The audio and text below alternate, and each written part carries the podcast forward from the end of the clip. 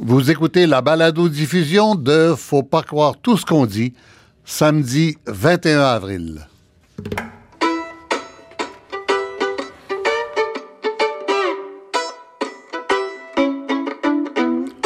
Faut pas croire tout ce qu'on dit.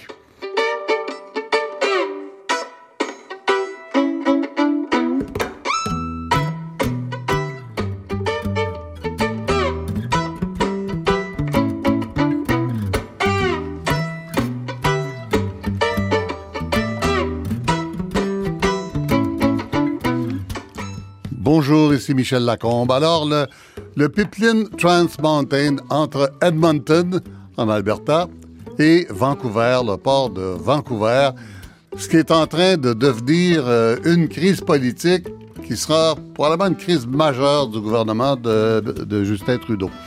Alors, on, va résumer, ex- expliquer cette affaire et essayer de comprendre les enjeux politiques et économiques. Euh, c'est peut-être aussi ce qui sera le fond de scène le plus important de la prochaine élection fédérale.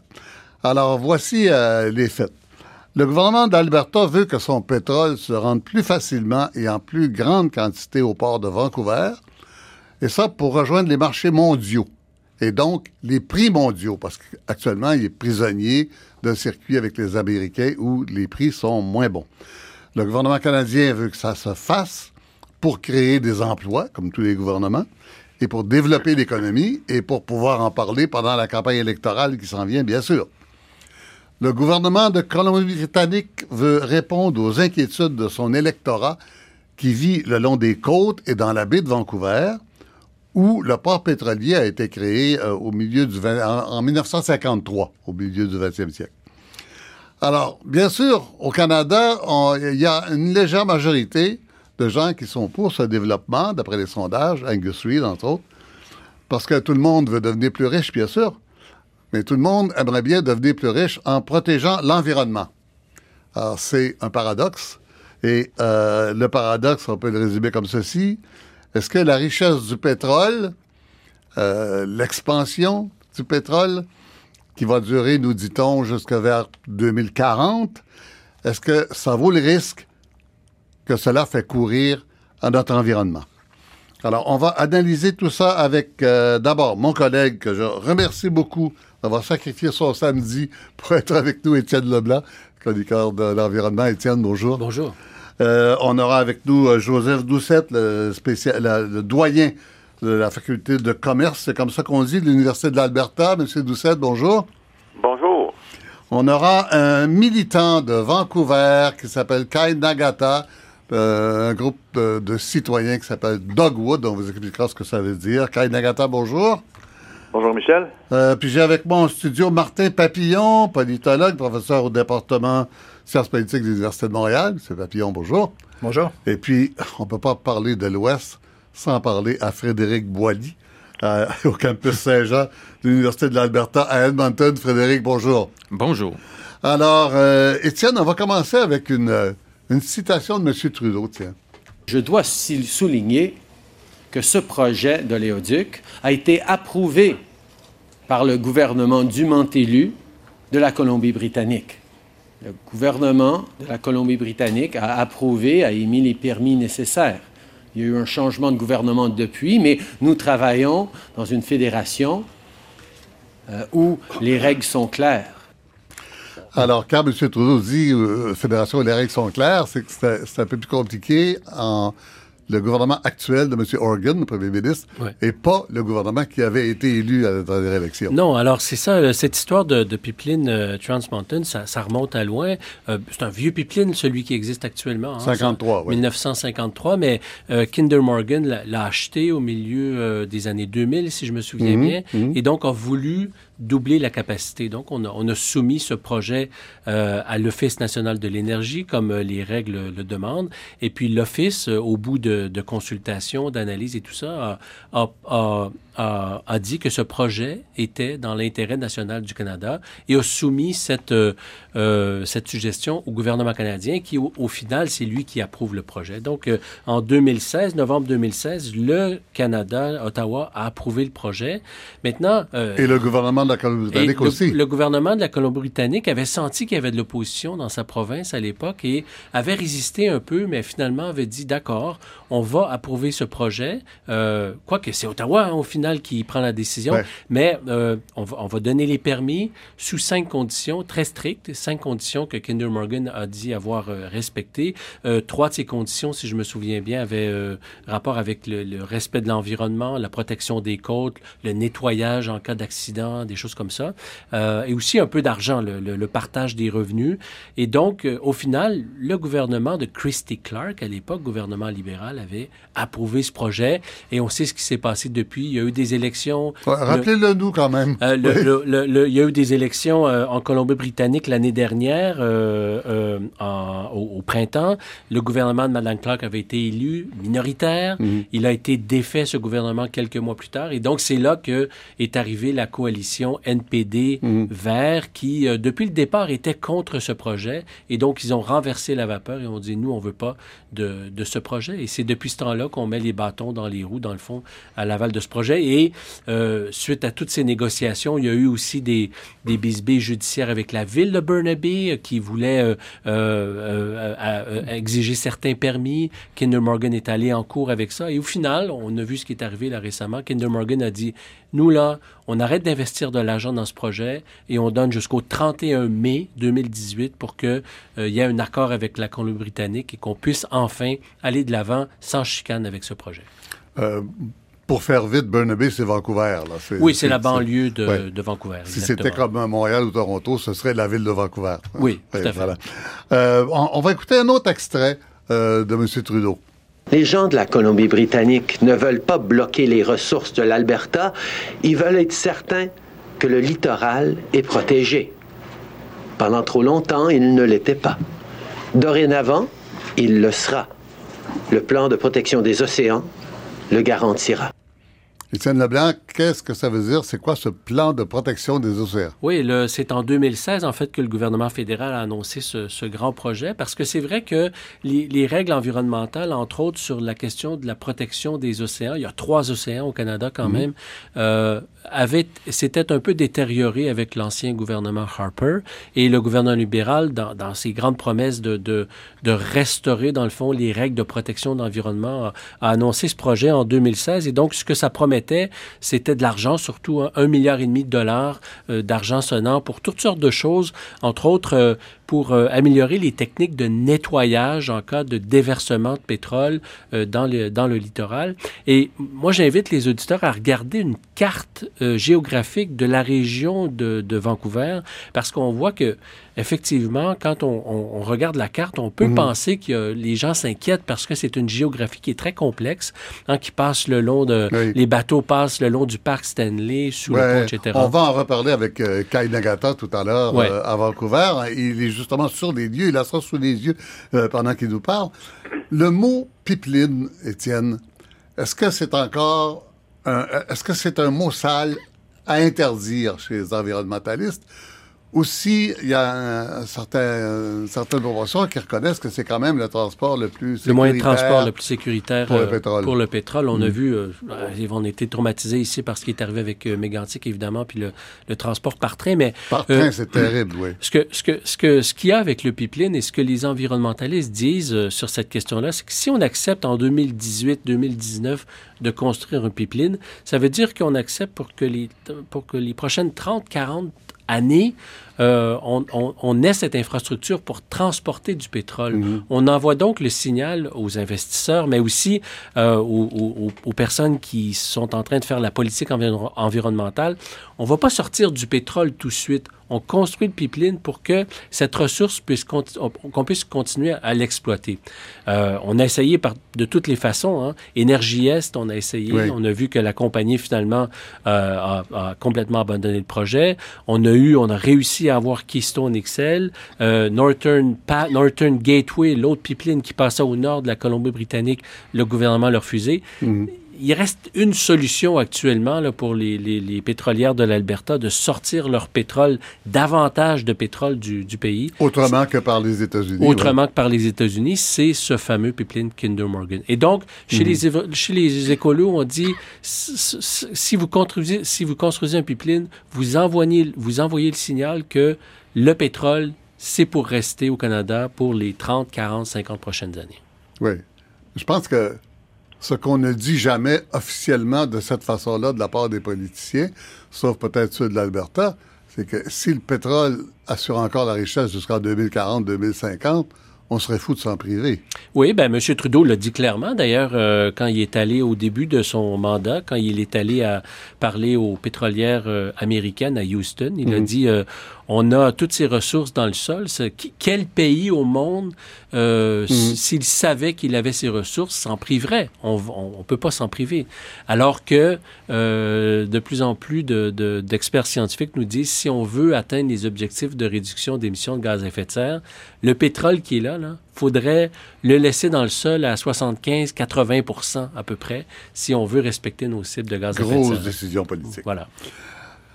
Je me tourne vers euh, Joseph Doucette euh, à Edmonton, euh, spécialiste du pétrole de, l'école d'administration de l'Université d'Edmonton. Monsieur Doucette, on regarde ça, là. Est-ce que, là, Kinder Morgan vient de dire, nous, si c'est pas réglé le 31 mai, on s'en va, on retire nos billes. Le gouvernement canadien, avec M. Trudeau, dit, nous, on est prêt à investir. On vous dira pas combien, là, mais on négocie avec eux, là. Puis en plus, on va faire une loi pour être sûr que ça va passer. Euh, avez-vous l'impression que le projet est, est déjà condamné ou qu'il va se faire? Euh, je suis beaucoup moins optimiste que je ne l'étais dans le passé que le projet va se réaliser. J'ai l'impression que l'entreprise en question, Kinder Morgan, a été très très patiente sur plusieurs années. C'est c'est pas c'est pas d'hier que qu'il y a eu énormément de de, de blocages et d'attentes. Et j'ai pas l'impression que euh, l'ouverture qu'on qu'on voit présentement de la part du gouvernement fédéral euh, est suffisante pour rassurer euh, l'entreprise. pas suffisante. Qu'est-ce qu'il faudrait? Bien. Pour dire la chose très simple, je pense que, le gouvernement fédéral aujourd'hui essaie de, régler le problème ou régler un problème euh, qui n'est pas le, problème principal, c'est-à-dire de quelle façon est-ce que l'entreprise qui a reçu euh, tous les permis et les approbations réglementaires pour construire le pipeline, comment est-ce que l'entreprise elle-même peut aller de l'avant avec la construction? Kinder Morgan n'est pas intéressé, je crois, à, faire un partenariat ou un joint venture avec euh, le gouvernement fédéral ou euh, le gouvernement de l'Alberta. Kinder Morgan veut investir ses propres fonds dans la construction d'un pipeline qu'ils opéraient euh, selon les règles de l'art et selon la réglementation. Il y a deux choses là-dedans. Là. ils ont déjà investi plus qu'un milliard. Est-ce que c'est exact, ça? Oui. Alors, si ils se retirent le 31 mai, ils perdent un milliard. C'est euh, la difficulté à comprendre ça. Ben, ben, tout à fait. Ils, perdraient euh, tout ce que. Ben, ils perdraient en principe tout ce qui a été investi. Ça ne veut pas dire qu'il n'y aurait pas nécessairement éventuellement un autre acheteur des, des, des, droits d'expansion, etc. Mais mais ce, ce, serait certainement une perte financière importante pour Kinder Morgan. OK. Donc, quand M. Trudeau dit s'il sortir, on va trouver un autre investisseur, il a raison. Ben, on pourrait, on pourrait possiblement trouver un investisseur, il faut jamais dire non, mais euh, sur l'échiquier euh, politique et économique international, il faut se demander quel investisseur serait intéressé à se lancer dans un projet à dépenser des sommes, des, sommes importantes euh, dans un dans, dans, dans, un contexte où, euh, lors, suite à, des mhm. études poussées et approfondies par euh, un régulateur national, l'Office national de l'énergie, les approbations du gouvernement fédéral et du gouvernement provincial en question, euh, on n'arrive pas à construire le pipeline. Quel nouvel investisseur serait intéressé à se lancer là-dedans? Euh, si je comprends bien, vous n'y croyez pas. Vous, vous pensez que c'est que de Morgan ou il n'y en aura pas, tout simplement? Ben, je pense que ça va être très difficile d'envisager un autre investisseur, oui. Oui. Euh, L'horizon 2040 pour l'expansion euh, du pétrole, est-ce que ça justifie les dépenses qu'on envisage actuellement? C'est pas si loin que ça, 2040. Très bonne question. Je pense qu'il faut regarder euh, sur global, sur la demande et, l'offre globale de, pétrole et euh, de produits pétroliers.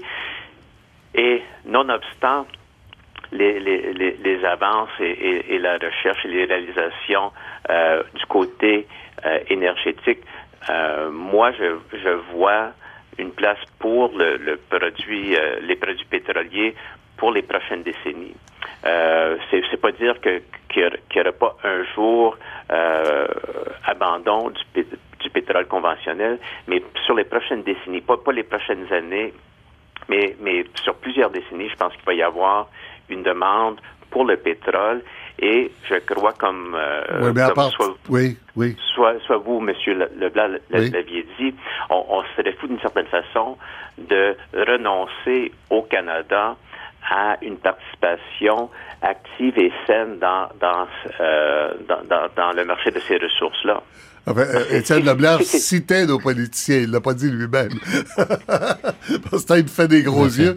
C'est pas Étienne qui a dit ça. C'est M. Trudeau. C'est M. Trudeau Ouais. qu'Étienne Oh. Leblanc citait, oui. Euh, oui. Euh, donc, mais quand vous dites des dizaines d'années, là, vous, vous pensez pas que c'est vrai qu'à partir de 40, au pire 50, la production et l'utilisation de pétrole va baisser beaucoup et euh, les conditions ne sont plus du tout les mêmes. Par exemple, euh, euh, les sables bitumineux, ça vaudra plus la peine. Savez-vous, je pense que c'est une question qu'on pourrait débattre longtemps. Moi, quand, quand, quand je regarde l'avenir, je reconnais qu'il y a beaucoup d'incertitudes, puis en même temps, je reconnais que la demande pour le pétrole et les produits pétroliers Mhm. Continue à augmenter à un, taux euh, de, de 1 à 2% par année. Euh, la demande pour les services associés aux produits énergétiques continue à croître et euh, je crois qu'il va y avoir une demande soutenue. Difficile de, dire si on va être à 95 millions de barils par jour ou, ou 105, mais je pense qu'il va y avoir une demande soutenue pour les produits pétroliers sur les prochaines décennies.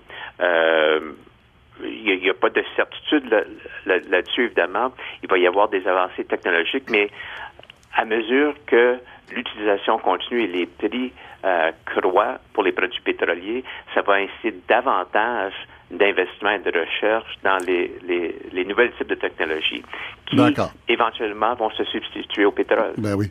Alors, je me tourne, vous restez avec nous, M. Doucet, je me tourne vers euh, Kai Nagata de la fondation Dogwood euh, à Vancouver. Alors, Kai Nagata, bonjour. Bonjour. Alors, euh, peut-être expliquer rapidement euh, Dogwood. Dogwood, c'est le nom d'un arbuste qu'on appelle en français le cordouiller. Et, et la fleur du cordouiller, c'est la fleur officielle de la Colombie-Britannique, c'est ça? C'est notre fleur de lit, oui. La fleur de lys de la Colombie-Britannique, voilà. Alors, vous, vous êtes, euh, vous représentez un groupe de, de, de, de militants, un groupe de citoyens, en fait, qui euh, s'occupent pas seulement des questions environnementales, mais de la euh, démocratie en général. Vous, êtes l'avocat d'une loi sur le financement des partis politiques, etc. Euh, mais cette question vous tient à cœur particulièrement, la question de l'augmentation de la capacité du pipeline qui arrive à Burnaby, dans la baie de Vancouver, dans ce qu'on appelle Burrard Inlet là-bas. Pourquoi c'est si important pour vous? Mais c'est lié à ces questions des dons politiques et de la, les, questions fondamentales de la démocratie parce que le processus pour approuver ce pipeline a été corrompu par les dons politiques et par les lobbyistes. Je vais l'expliquer. Quand M. Trudeau parle de l'ancien gouvernement du Colombie-Britannique, de Christy Clark, il parle d'un premier ministre qui a pris plus que 780 000 dollars en dons politiques de Kinder Morgan et ses amis à Calgary. Et l'industrie pétrolière mondiale a financé le Parti libéral à la Colombie-Britannique avec des millions de dollars euh, euh, sur, toutes les années. Donc, euh, c'était pour ça que c'est une grande raison pour laquelle Christy Clark n'est pas la première ministre encore de Colombie-Britannique. Et c'est une des raisons pour laquelle la population à Colombie-Britannique ne se fie pas à la processus qui a été mis en place pour, pour approuver ce pipeline. Donc, au niveau fédéral, Mhm. on avait ce processus de l'Office national d'énergie Oui. qui a été mis en place par M. Harper Oui. pour approuver les pipelines.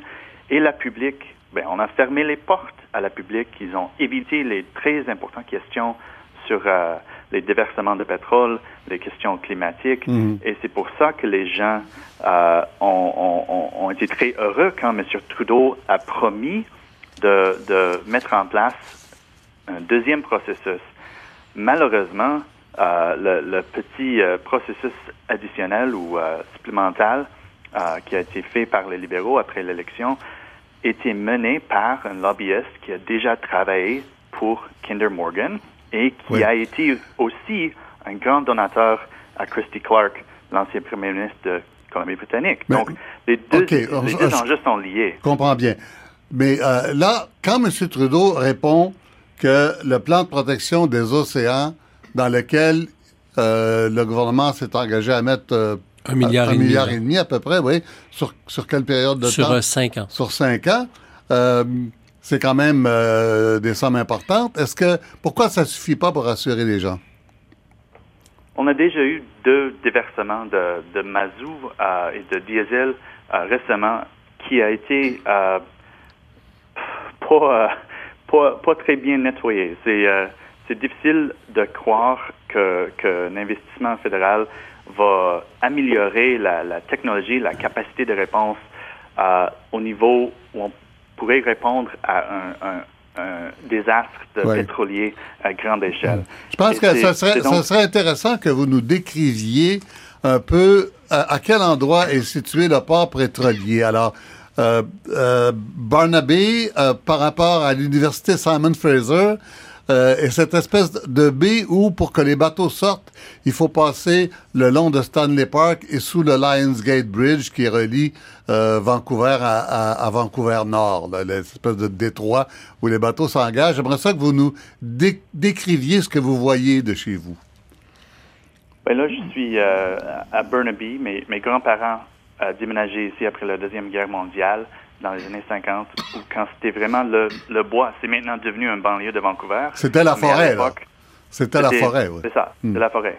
Hmm. Et donc, euh, le, le, le pipeline original a été construit pour alimenter des raffineries euh, ici dans la région de Vancouver.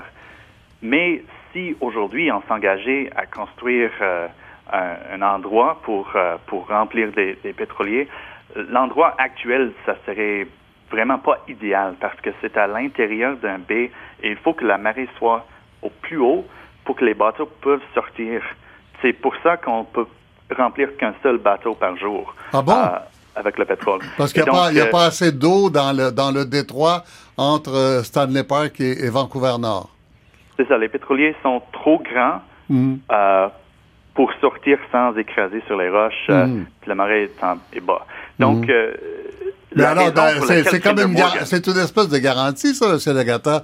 Ça veut dire que ça pourra jamais être plus gros que, que ça. Euh, je veux dire, si, si les bateaux peuvent pas passer en même temps, c'est c'est comme une protection, non? Mais ça dépend avec le changement climatique. Ça, ça se peut qu'on va avoir euh, euh, euh, un- une hausse des niveaux de- du marais. Mais en tout cas, ça veut dire que Kinder Morgan a acheté ce pipeline, ce projet, Oui. pour faire cette expansion. C'est ça, Mhm. Étienne a dit que c'était les, les- les années, euh, c'était 2005 en fait que Oui. Kinder Morgan l'a acheté. Et la seule raison qu'ils ont acheté ce, ce vieux pipeline, c'était pour avoir le, le, le droit, je ne sais pas comment le décrire en français, mais le droit légal euh, sur ces 1000 kilomètres entre Edmonton et Vancouver. C'était ça qui avait d'allure pour la compagnie. C'était pas le vieux pipeline rouillé, c'est le fait que c'est déjà une route de pipeline. Et donc, pour construire un deuxième, ça, c'est plus facile légalement. D'accord. Mais c'est pas l'endroit idéal. D'accord. Alors, vous restez avec nous, à Kainagata. Euh, on revient avec euh, Martin Papillon sur euh, une question dont on n'a pas parlé depuis le début, mais qui est extrêmement importante, les nations autochtones. Vous écoutez Faut pas croire tout ce qu'on dit avec Michel Lacombe sur Ici, Radio-Canada Première. Pour nous écrire, faut pas croire, radio canada.ca.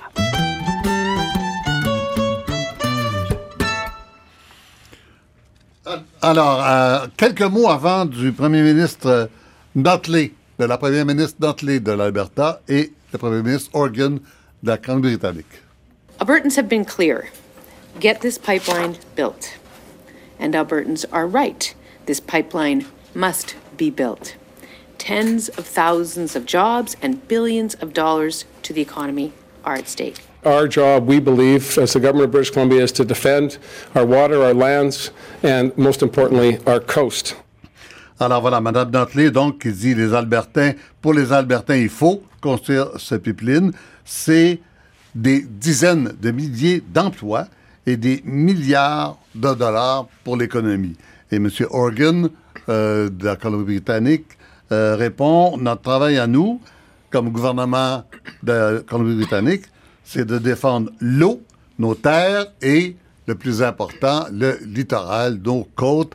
Alors, Martin Papillon, euh, sciences politiques de l'Université de Montréal, rebonjour. Bonjour. Euh, la donnée autochtone là-dedans est extrêmement importante. Les Autochtones dans l'Ouest sont, je pense qu'on peut le dire comme ça, euh, encore plus organisés que ceux de l'Est, mais il y a beaucoup de nations différentes. Il y a beaucoup de groupes. Il y a des groupes qui sont pour le développement. Euh, est-ce qu'on peut dire que la majorité est contre actuellement? Bien, écoutez, c'est difficile à dire parce que euh, Selon Kinder Morgan, euh, la compagnie aurait signé des ententes avec un certain nombre de communautés autochtones en Alberta et en Colombie-Britannique le long du parcours du, mm. de l'oléoduc. En Colombie-Britannique, il y en aurait 33. Là, c'est des communautés qui varient d'une centaine de personnes à quelques milliers de personnes. Mm. Mais ce qu'on sait par contre, c'est qu'il y a plusieurs communautés euh, sur la côte, donc celles qui risquent d'être le plus affectées là, par, euh, par le, terminal lui-même, euh, qui, qui sont contre et qui sont contre de façon très vocale dans les médias, tout ça, mais aussi qui sont présentement devant les tribunaux et qui remettent en question le processus d'autorisation euh, fédérale du projet. Euh, c'est une, une cause qui, chemine présentement devant les tribunaux. Et la, la, la, la cause, ou en tout cas la, la revendication, c'est que, en fait, ce processus d'autorisation-là est contraire à l'obligation constitutionnelle des gouvernements de consulter les peuples autochtones lorsque leurs droits peuvent être affectés par ce genre de projet-là. Alors là, il y a beaucoup de technicalité à tout ça, mais euh, euh, il y a beaucoup de précédents. Et en fait, il y a un précédent très important là-dessus, c'est Northern Gateway. Northern Gateway, l'autre oléoduc hein, dans le nord de la Colombie-Britannique, que Trudeau a finalement... Euh, rejeté. Hein, l'autorisation avait été donnée et finalement Trudeau est revenu sur l'autorisation fédérale en raison, entre autres, bon, il y a plein de raisons d'ordre économique et autres, mais entre autres parce que la Cour d'appel fédérale a dit le processus d'autorisation de Northern Gateway n'a pas respecté l'obligation de consulter les peuples autochtones. La Cour, la Cour fédérale avait... Ce qui n'est pas le cas dans celui-ci? Ben, c'est que là, on a le même processus ou à peu près. Il y a quelques variations, mais le gouvernement fédéral a lui-même reconnu que son processus d'autorisation des projets ne fonctionnait pas, puisqu'il y a un projet de loi présentement pour réformer ce, ce processus-là. Et là, le, L'oléoduc de Kinder Morgan a été évalué sous le même processus que Northern Gateway. Et là, alors là, les nations autochtones sont devant les tribunaux pour dire, ben vous l'avez, ça n'a déjà pas fonctionné une devant les tribunaux, on n'a pas de jugement encore. C'est ça. Est-ce qu'on a une idée quand le jugement pourrait intervenir? Ça peut être long parce que ça peut aussi aller en appel jusqu'en Cour suprême. Donc ça peut, le jugement, là, on s'y attend dans les prochains mois. Certainement pas, ou c'est peu probable que ça arrive là, avant le, 31 mai, l'échéance mm. de Kinder Morgan. Mais ce qu'on sait par contre, c'est que euh, Kinder Morgan et, euh, se préoccupe de ce jugement-là. Et on sait aussi, parce qu'il y a des mémos qui ont circulé du gouvernement fédéral, il y a des fonctionnaires au niveau fédéral qui s'inquiètent euh, de ce jugement-là et qui disent effectivement, nos processus, on est allé un peu vite avec la consultation. il y a plein d'aspects techniques dans tout ça que je vous mhm. épargne. Donc, il y, a, euh, il y, a, une préoccupation réelle. Et si la Cour dit non, le gouvernement fédéral n'a pas respecté son obligation de consulter, mhm eh bien là, le, gouvernement va devoir reprendre un peu ce processus-là et retarder ou, hmm. dire finalement, on... Peut-être qu'il faudra ajouter là-dessus que M. Organ, Premier ministre de la britannique, a dit euh, cette semaine, enfin récemment, qu'il respecterait le jugement des tribunaux de toute façon. Oui, mais ça, ça, c'est un autre. Il y, a deux, euh, il y a deux processus. Il y a plusieurs processus devant les tribunaux. Là. Il y a celui de la Colombie-Britannique. Quand la Colombie-Britannique de, veut faire un renvoi, donc poser une question à sa cour d'appel, la cour d'appel de la Colombie-Britannique, pour demander à la cour d'appel de la Colombie-Britannique si euh, le gouvernement colombien-britannique a la compétence pour euh, intervenir, pour réglementer le, débit, par exemple, de la quantité de, pétrole, qui, peut circuler. C'est ça. Hein. Donc là, il y a une question de compétence, une question de fédéralisme dans ça. Mhm. On pourrait y revenir. Mais les, Autochtones, eux, sont devant les tribunaux pour la question des, des droits constitutionnels des Autochtones, l'obligation de consulter. Et ce qui est, à mon avis, important dans ça, c'est qu'il y a une dimension légale, constitutionnelle à ça. Mais pour le gouvernement Trudeau, il y a aussi une dimension politique importante. Hein. On le sait, euh, Trudeau, dans son, au moment de la campagne électorale, a mis beaucoup de capital, a investi beaucoup de capital politique dans l'idée de la réconciliation avec les Autochtones. Oui. Oui. Hein, c'est un gros truc. Thème très important. Un thème extrêmement important. Et là, on se retrouve dans une situation où il y a des Autochtones qui sont contre, euh, un, projet. C'est pas l'unanimité, encore une fois. Il faut faire attention. Les Autochtones, comme les autres, hein, c'est partagé. Il y en a qui trouvent que c'est des bonnes jobs et qu'il y aura de l'argent à faire avec ça. Donc, euh, c'est compliqué pour tout le monde et c'est compliqué pour les Autochtones aussi. Mhm. Euh, et, et, donc, ben, ceux qui s'y opposent, s'y opposent. Et là, il y a une coalition de groupes autochtones qui sont très mobilisés, qui disent attention, si le gouvernement va de l'avant, si c'est construit, on va manifester, on va faire des blogs, on va euh, rappelez-vous au cas. Donc là, il y a, un peu d'enflure. Là. Euh, on ne sait pas ce que ça veut dire, mais pour le, gouvernement fédéral, pour Trudeau, qui a misé beaucoup sur cette question de réconciliation-là, c'est un enjeu important. Voilà. Euh, dernier intervenant, Frédéric Boilly à Edmonton. Frédéric Boilly, est-ce que M. Trudeau a sur les bras un problème qui peut lui être très utile pour la campagne électorale ou au contraire qui va lui nuire beaucoup? C'est un problème compliqué pour lui qui risque de lui nuire beaucoup plus qu'il pourrait euh, lui apporter euh, des soutiens parce que la façon dont le débat s'est déroulé jusqu'à maintenant, euh, surtout avec l'ultimatum de la compagnie Kinder Morgan, fait en sorte que maintenant M. Trudeau se retrouve dans une situation où peu importe la décision qu'il va les décisions qu'il va prendre, peu importe ce qu'il va faire, risque de s'aliéner une partie des électeurs qui l'ont appuyé Bon, d'abord, comme vient de mhm. le mentionner euh, Martin Papillon tout à l'heure, euh, le principe de la réconciliation avec les Autochtones était très important et il y a de l'opposition qui vient euh, des Autochtones. Mais c'est aussi toute la dimension de la conciliation environnement-économie qui était... Ben oui, ben oui, des grandes promesses de M. Trudeau sur l'économie, l'environnement. Euh, l'environnement, pardon, oui, tout à fait. Oui, une, une grande promesse qu'il a faite ici aussi en Alberta. Il est venu devant le Calgary Petroleum Club, comme on l'appelle ici, euh, avant même la campagne électorale, pour dire que, euh, au contraire de son père, lui sera en mesure, et au contraire de Stephen Harper, lui sera en mesure de faire avancer des projets de développement énergétique en matière de construction de pipelines, tout en ayant ayant aussi un programme environnemental. Et c'est le même discours, en fait, qui est tenu par euh, Mme Notley ici.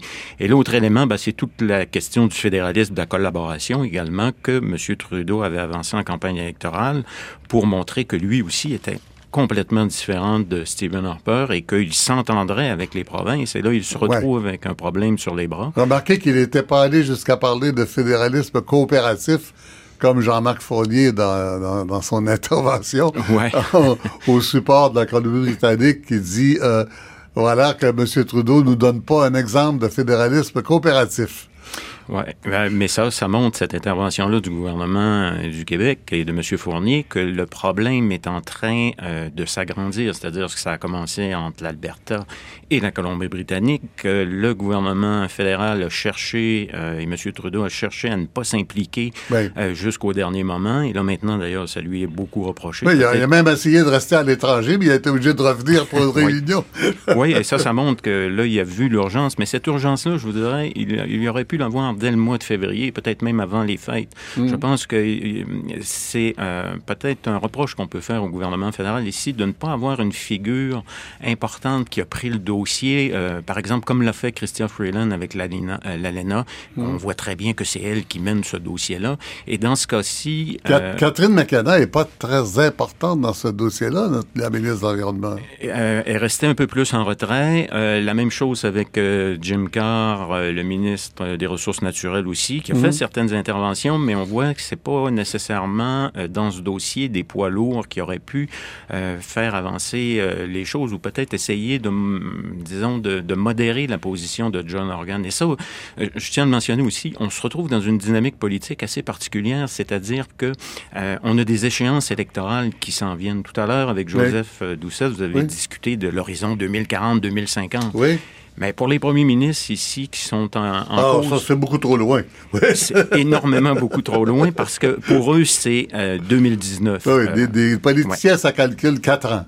Euh, Ouais. En fait, il- là, présentement, ils calculent dans un horizon de moins de deux ans parce Oui. que Mme Notley va être en campagne électorale au même moment l'an prochain. Euh, ça va être le cas pour Justin Trudeau à l'automne euh, 2019. euh, et il y a des échéances électorales un peu partout. John Organ est à la tête d'un gouvernement qui est fragile aussi. Et donc, ça, ça conduit aussi au raidissement des positions politiques de chacun d'entre eux.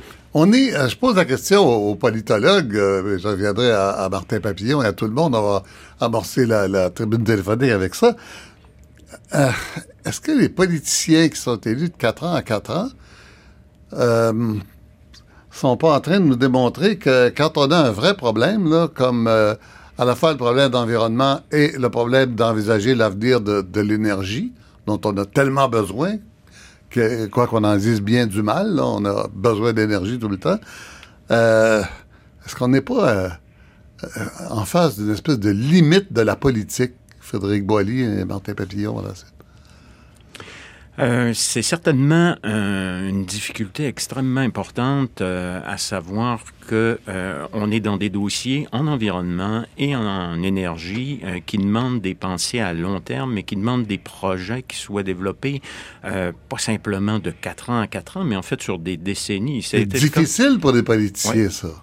C'est très difficile parce qu'on a eu l'exemple ici justement avec euh, Rachel Notley qui euh, propose que euh, la production d'électricité en Alberta soit euh, maintenant faite, pas, maintenant, mais pour 2030, soit faite à partir de sources d'énergie beaucoup moins polluantes que c'est le cas présentement. Et euh, pour faire ça aussi, elle a besoin de ressources fiscales, des ressources fiscales qui peuvent être amenées par le la construction du Trans Mountain, mais on est dans des, un horizon de 2030 et elle a besoin d'être réélue très rapidement. Donc la voie des tribunaux pour elle est absolument pas euh, une voie qu'elle veut emprunter parce que les tribunaux, on ne sait jamais combien de temps ça peut prendre. Ouais. Et c'est là où, effectivement, on retrouve une limite du politique qui se retrouve euh, les mains liées à vouloir penser à long terme, mais en étant aux prises avec des échéances à court terme. Oui, Martin Papillon. Oui, ben c'est un peu le, fondement même du politique, hein, d'avoir à prendre ces décisions-là. Moi, j'ai bien aimé l'éditorial ce matin de François Cardinal dans la presse qui disait cette, ce- cette crise-là, c'est un peu un, symbole de l'incapacité du gouvernement Trudeau de gouverner euh, de la manière qu'il avait promis. On se souvenait, dans la, dans la Ouais. campagne électorale, euh, euh, Trudeau disait, moi, je vais gouverner avec le dialogue, justement, Ouais. la réconciliation, etc. Il voulait faire contraste avec Stephen Alors Harper. que là, on est dans la réalité. ben là, on est dans la réalité. Hein, Mm. Puis il y a des limites au dialogue, ou en tout cas la façon de dialoguer. Des, parfois, le dialogue, ça donne des choses, mais parfois aussi, il faut prendre des décisions difficiles, il faut être capable de trancher. Et là, le gouvernement se retrouve avec, en ayant tardé, je suis assez d'accord avec mon collègue Frédéric Boilly, en ayant tardé un petit peu, le gouvernement se retrouve avec une crise Mhm. parce que la compagnie, Kinder Morgan, assez, c'est assez. Mhm. Donc là, il me semble qu'il y a un, un- un problème de, peut-être un problème de leadership aussi. C'est pas, la, la question est difficile, effectivement, mais c'est la nature même de la politique de trancher ces questions-là. Étienne, euh, Étienne Leblanc, là-dessus? Oui, je pense que c'est c'est- c'est- c'est- c'est des observations très intéressantes parce que euh, il avait promis des grandes choses. Il avait, il avait promis, dans le fond, de, de renverser ce qu'on avait vu depuis dix ans avec M. Harper et Mhm. de, de, de faire les deux en même temps, Ce développer qu'il ne fait pas. Ce qu'il n'a pas réussi à faire. Euh, il a peut-être aussi manqué le bateau. Il y aurait, l'industrie pétrolière en Alberta a, a quand même vécu une crise assez importante au, au cours des dernières années, ce qui montre aussi quand même sa vulnérabilité par rapport aux, prix mondiaux. Mais peut-être que M. euh, Trudeau aurait pu profiter de cette crise pour réellement entamer le grand virage économique qu'il promet, qu'il promettait dans sa Mhm. campagne électorale, c'est-à-dire l'économie verte, etc. Il le fait un peu, hein, on, on le dit assez peu, mais euh, M. Trudeau a quand même investi beaucoup dans le transport en commun, commun, dans les infrastructures de transport en commun, etc. Mais euh, comme au Québec, euh, ici, le, problème des, des, gaz à effet de serre, c'est le transport. Dans le reste du Canada, puis d'ailleurs, l'inventaire des gaz à effet de serre on vient de sortir, là, on vient d'avoir les, les, plus récents chiffres. Dans, dans le, au Canada, plus de 50 des gaz à effet de serre proviennent de l'industrie du gaz et du pétrole. Mmh. Si on veut réduire nos gaz à effet de serre, comme le, produit, le promis M. Trudeau, ben, il faut au moins en partie s'attaquer à, cette industrie-là. On le fait un peu avec des taxes sur le carbone à gauche puis à droite dans les provinces, mais on ne voit pas les résultats concrets. Et donc, il est pris, si vous voulez, entre mmh. la, la, la, la, nécessité de développer l'économie et d'aller chercher de l'argent pour pouvoir investir dans l'économie verte, mais tant et aussi longtemps qu'il ne s'attaquera pas à, à la question environnementale pour le pétrole, ben, son bilan environnemental va en souffrir. Forcément. Euh, Joseph Doucette, là-dessus? Entièrement d'accord qu'on fait face à un manque terrible de, leadership, de, euh, une incapacité de prendre des décisions au niveau du gouvernement fédéral, mais j'ajouterais aussi que euh, je déplore qu'on ne puisse pas remettre la confiance dans les instances réglementaires telles l'Office national de l'énergie. Les, les, politiciens euh, et les gouvernements créent des, agences neutres et, indépendantes, pour justement prendre des décisions difficiles telles l'approbation de pipelines ou autres types de, de décisions réglementaires. Et c'est désolant qu'on crée de telles institutions et qu'on n'arrive pas à les respecter. Et je pense que ça, c'est un des, dommages importants qu'on qu'on crée pour la confiance euh, des investisseurs, que ce soit canadiens ou internationaux dans, dans l'économie canadienne. Mmh. Nagata, euh, vous êtes toujours avec nous, oui? Oui. Oui. Euh, c'est quand même un problème politique euh, extrêmement difficile pour... Euh, les gouvernements, c'est pas des, des, activistes de l'environnement, là, mais il faut qu'ils en tiennent compte, il faut qu'ils tiennent compte de l'économie en même temps. Euh, c'est pas, pas simple. Oui, mais on n'arrive pas à l'acceptabilité sociale en menaçant d'envoyer l'armée canadienne. C'est ça que le ministre euh, Jim Carr, le ministre des Ressources naturelles, euh, a dit euh, à Edmonton. Et imaginez si, c'était le Québec, si on parlait de NRGS, puis un ministre de la Couronne menace d'envoyer l'armée pour faire construire un pipeline, avant que les courants ont livré leur décision. Et c'est un peu ça qu'on vit actuellement à Colombie-Britannique. Et c'est parce qu'il y a 17 sièges libéraux à, BC, en comparaison avec euh, des, douzaines à Québec et d'autres euh, grandes provinces. Et donc, euh, on se sent un peu pris pour acquis. Et, ça devient un peu, on est tanné un peu d'être mis en cette position et, et d'avoir ces promesses vide de, de M. Trudeau. Sur, dire que vous, vous, vous, trouvez que vous pensez que les libéraux euh, disent oh la Colombie-Britannique c'est à nous, ça vote libéral, on n'aura pas trop de problèmes. C'est ça que vous pensez? Oui, pour l'instant. Mais mm. ce qui est intéressant, c'est que la promesse, l'autre promesse brisée sur euh, le mode de scrutin, changer euh, notre démocratie, euh, ça va peut-être euh, revenir hanter M. Trudeau parce que on devient très polarisé par ce débat sur les pipelines.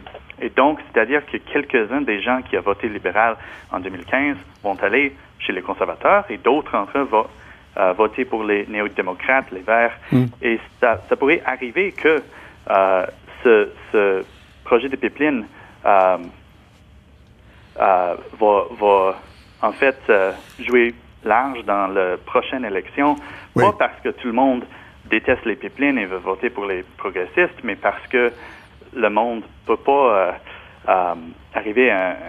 Ben, le monde voit que les libéraux ont, ont, ont Question de confiance. raté l'opportunité. Question de confiance. Oui. oui. Martin Papillon. oui, Martin Papillon. Oui, ben, euh, juste rajouter peut-être une chose. On n'a pas beaucoup parlé de l'enjeu euh, du fédéralisme dans ça. Oui. Euh, il me semble que là, euh, le gouvernement fédéral euh, a pris position en faveur de l'oléoduc, etc. Et euh, on, dit beaucoup, bon, le gouvernement fédéral a compétence, peut intervenir, etc. Et effectivement, en vertu de la Constitution, là, il, y a, il y a très peu de doute là-dessus que le gouvernement fédéral peut euh, peut prendre la décision, mais euh, le fédéralisme, ce n'est pas que ça. Hein. C'est aussi, c'est aussi une, question de, respect mutuel des compétences et de, d'harmonisation, si on veut, des intérêts des, régions, etc. Et là, on voit un exemple où euh, les mécanismes en place ne fonctionnent pas pour ça. Hein. Les mécanismes de collaboration, d'échange, etc., de négociation ne fonctionnent pas. Là. Et et c'est un aspect, à mon sens, où le gouvernement fédéral aurait euh, avantage à réfléchir là à euh, qu'est-ce qui n'a pas fonctionné ici? C'est quoi les leçons de ça pour l'avenir? Parce que c'est clair qu'il y, a une limite à ce qu'on peut faire dans la négociation, tout ça. Mais euh, l'idée, le message qu'on envoie à la Colombie-Britannique, mais au Québec aussi, et à l'Alberta, parce que l'Alberta aussi, on n'oublie pas, est une province qui tient à ses compétences dans d'autres dossiers. Oui. Et donc là, le message qu'on envoie, c'est encore une fois le gouvernement euh, fédéral, c'est le gouvernement national qui peut finalement imposer ses décisions. Et ça, c'est pas la vision qui est partagée par tout le monde au Canada de ce qu'est le fédéralisme. Et c'était pas la vision que voulait nous que nous proposait euh, Trudeau au moment de la campagne électorale. C'est la vision d'Ottawa depuis longtemps. Ben oui, mais il y avait une volonté, on sentait une certaine volonté de changer cette façon de faire là. Évidemment, là, vous allez dire c'est peut-être naïf, mais il y a euh, c'est le c'est le modèle qui est proposé par exemple, par euh, Jean-Marc Fournier, vous en avez parlé tout à l'heure, mais c'est aussi l'idée d'une fédération où, justement, le gouvernement fédéral est un, est un partenaire des provinces et non pas un, gouvernement. Frédéric Boilly, vous croyez à ça, vous, le gouvernement fédéral, euh, partenaire des provinces? Ben, dans certains cas, il peut effectivement être un partenaire des provinces dans la mesure où on le voit très bien aussi euh, avec Mme Notley qui veut que le gouvernement fédéral soit un partenaire de son côté. C'est ça le, problème avec le partenariat, c'est qu'à certains moments, vous avez des provinces qui sont euh, jalouses de leurs compétences euh, provinciales et à, juste titre euh, parfois, parce que dans le passé, on a vu des cas où les provinces avaient été mis de côté par le gouvernement fédéral.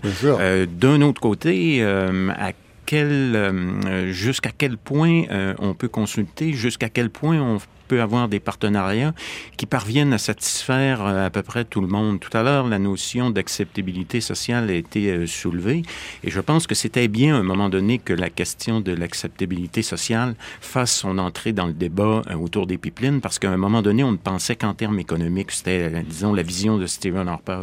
Mais là, depuis un certain temps, on a l'impression que cette acceptabilité sociale-là est devenue une espèce de, de, concept qui empêche justement d'avoir euh, quelques décisions que ce soit. Et là, ça, ça peut euh, décrédibiliser cette notion-là et ça vient renforcer l'idée que le gouvernement fédéral ben, doit mettre son point sur la table pour faire avancer euh, certains dossiers.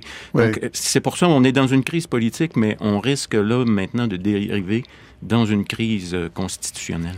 Euh, oui, très rapidement, Au point de vue économique aussi, moi, j'aimerais entendre M. Ducet là-dessus. En tout cas, je ne sais pas si on a le temps, mais euh, sur, la question... Il reste très peu de temps, mais juste, juste le temps qu'il faut. Mais sur la question de... Est-ce que c'est est -ce c'est vraiment rentable à long terme pour Kinder Morgan de construire ce pipeline? Est-ce qu'il n'y a pas un jeu aussi de cette compagnie qui dit, bon, on voulait jusqu'au 31 mai, là, mais que finalement, avec les nouvelles règles du jeu sur l'acceptabilité sociale, sur l'intégration des populations autochtones, sur les règles environnementales qui sont plus strictes que dans les années 70, est-ce que finalement on se rend compte que c'est peut-être pas si rentable que ça, comme on a vu Énergie Est abandonner, euh, TransCanada abandonner le projet assez rapidement, dans le fond, au, au en disant, du débat. Au fond, ce serait pas très rentable si on poussait. Monsieur Doucette? Très bonne question, Monsieur Leblanc. Moi, je pense que oui, je pense qu'il y a toujours un intérêt économique pour le développement du pipeline, euh, nonobstant les réalités euh, auxquelles fait face euh, l'industrie et l'entreprise. et je pense que la, question de, de, Trans Mountain est très, très différente, non seulement au niveau des questions politiques, mais vis-à-vis des questions de, de, de marché, d'opportunités de marché. Donc, je pense qu'il y, a toujours un intérêt de la part de Kinder Morgan. Je pense pas qu'ils font un bluff pour tout simplement euh, avoir une raison pour laisser tomber le projet. Voilà, alors Joseph Doucette, euh, euh, Frédéric Boilly, Martin Papillon, Kai Nagata à Vancouver et Étienne Leblanc, merci infiniment de votre participation à cette émission. Merci à Alain Savoie, à la technique Marlène Béliveau, à la recherche Marie-Josée Gendron, l'adjointe de notre réalisateur Jacqueline Castonguay.